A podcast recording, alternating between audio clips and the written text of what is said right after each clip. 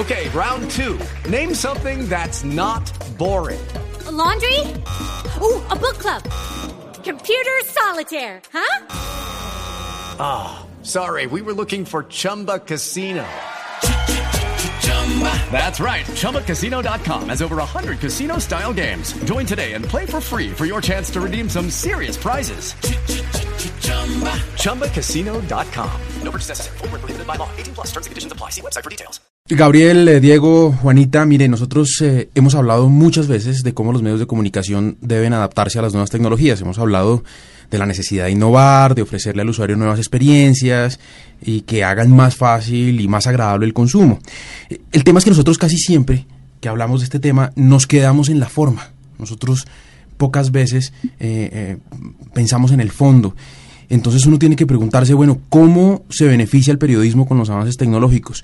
Más allá, por supuesto, de la facilidad de saber lo que piensa la gente gracias a las redes sociales y a Twitter y a Facebook, o más allá de lo fácil y riesgoso, por supuesto, que es buscar un dato en Google o en, Wikipedia. Más, más allá de eso, hay personas que han logrado apoyarse en la tecnología para revolucionar la forma de hacer periodismo.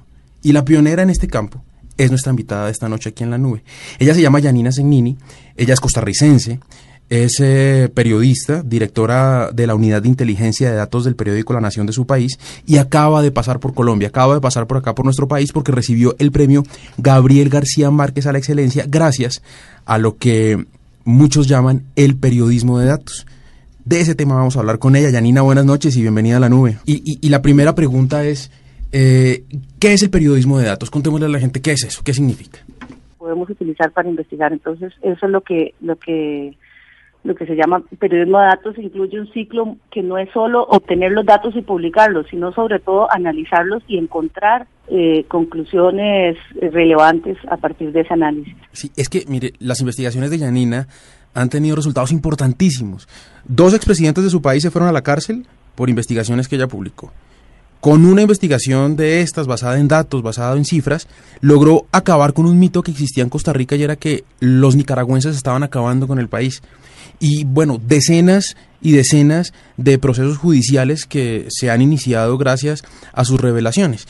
¿Cuánto tiempo, Yanina, tarda en una investigación de estas, el proceso para llegar desde el momento en que uno decide voy a investigar este tema hasta la publicación, cuánto puede demorarse? depende, nosotros estamos trabajando ahorita como en, tres pantallas, es decir, de, trabajos de, de, más corto plazo que pueden hacerse en una semana, incluso un día, eh, hasta proyectos ya de más largo aliento que, en ocasiones toman meses, eh, hasta cinco meses, por ejemplo. Bueno, y dice usted además, y nos lo dijo hace, hace un par de segundos, que no se trata solamente eh, de conseguir los datos. El, el aporte periodístico, el aporte del oficio, tiene mucho que ver ahí. Esto es, digamos, el punto de partida, lograr conseguir esa información y luego interpretarla.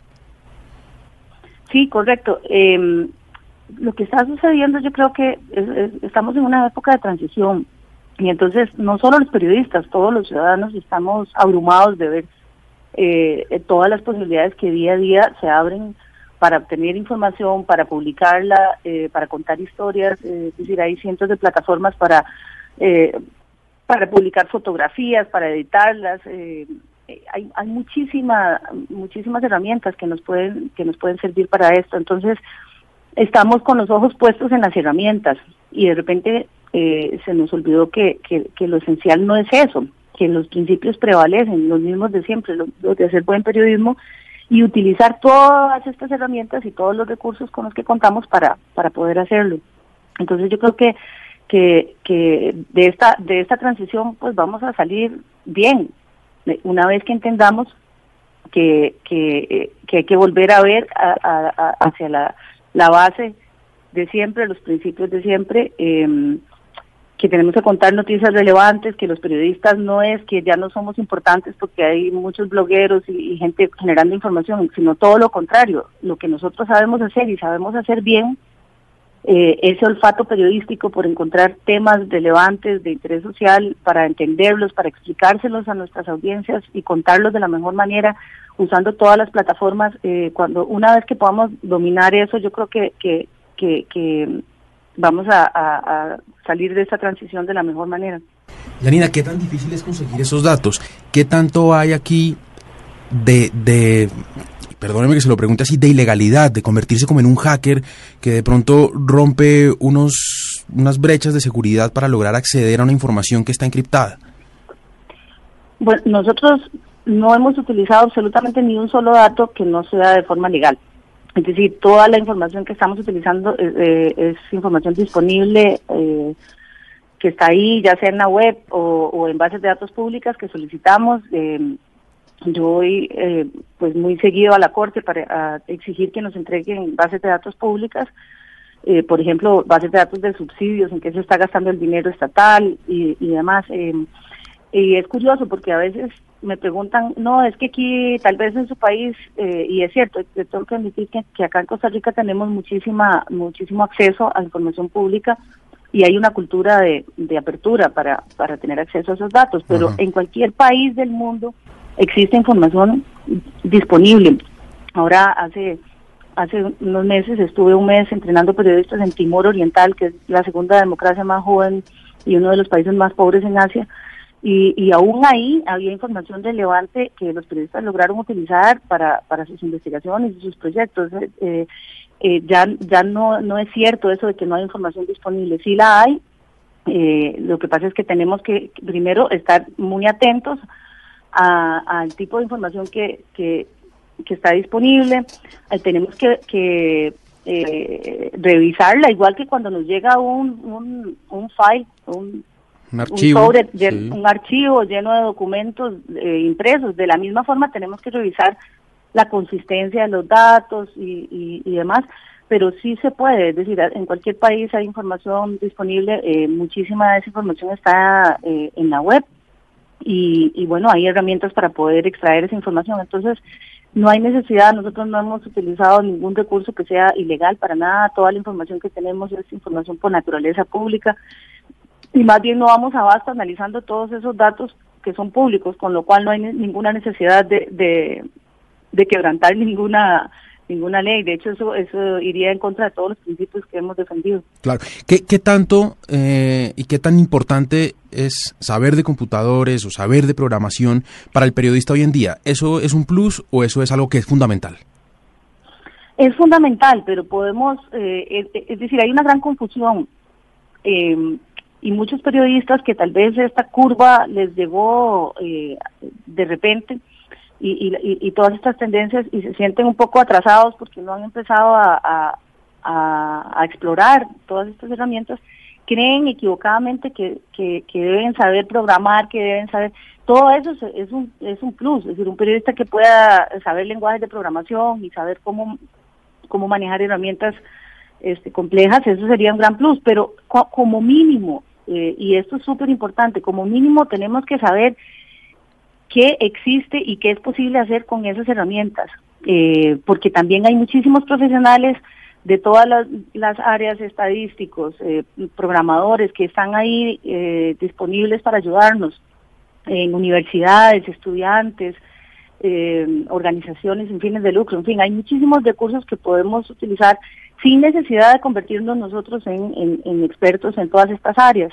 Eh, por eso es que yo siento que el trabajo en equipo es fundamental. Entonces, eh, como mínimo debemos saber qué existe y qué se puede hacer con ello. Eh, yo pongo el ejemplo de que si, si, si, alguien no sabe que existe el microondas, pues va a seguir calentando la comida siempre en una estufa. Sí. entonces, es igual. Si no sabemos que existen herramientas para, para automatizar la extracción de datos, por ejemplo, nunca lo vamos a usar. Eh, y si sabemos que existe eso, pues busquemos a alguien que nos ayude para hacerlo y, construyamos puentes y alianzas con otras disciplinas. La oigo hablar, Janina, y, caigo en cuenta que estuve leyendo una de sus múltiples entrevistas cuando estuvo aquí en, en Medellín y me sorprendió una frase. ¿Usted no cree en la frase periodismo digital? ¿Cómo así? Es que realmente eh, todas estas denominaciones de periodismo, lo que han hecho es construir una brecha eh, entre, eh, entre lo mejor del periodismo. El periodismo es uno solo y, por ejemplo, eso de encasillarnos o clasificarnos, bueno, yo es que soy experta en periodismo narrativo. Claro, todos tenemos o de periodismo digital o en periodismo tal. El, periodismo es uno solo y, y, por eso yo creo que, que lo que podemos tener son especialidades o, preferencias, pero, pero eso de, encasillarnos en una en un área lo que hace es alejarnos de la de, de digamos de esa ideal de trabajar y combinar nuestras nuestras eh, capacidades y, y, potenciar todo eso que, que, que digamos es difícil conseguir un periodista o que tenga todas esas virtudes en uno solo.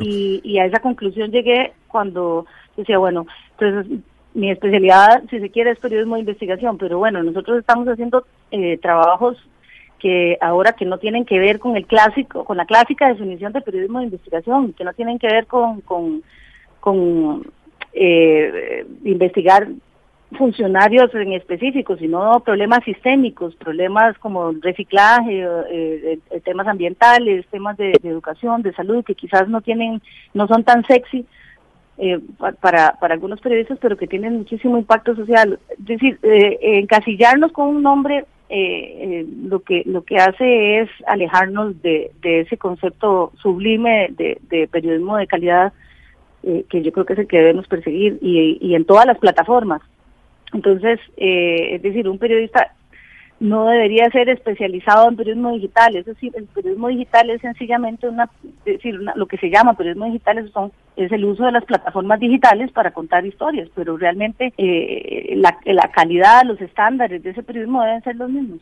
Bueno, pues ahí está la opinión de una experta en el tema, Yanina Segnini, costarricense, directora de la unidad de inteligencia de datos del periódico La Nación de su país y quien acaba de recibir el premio Gabriel García Márquez a la excelencia. Yanina, muchas gracias por haber estado con nosotros aquí en la nube. Muchísimas gracias a, ti, Hernando, y a todos eh, en la nube. Un fuerte abrazo y buenas noches.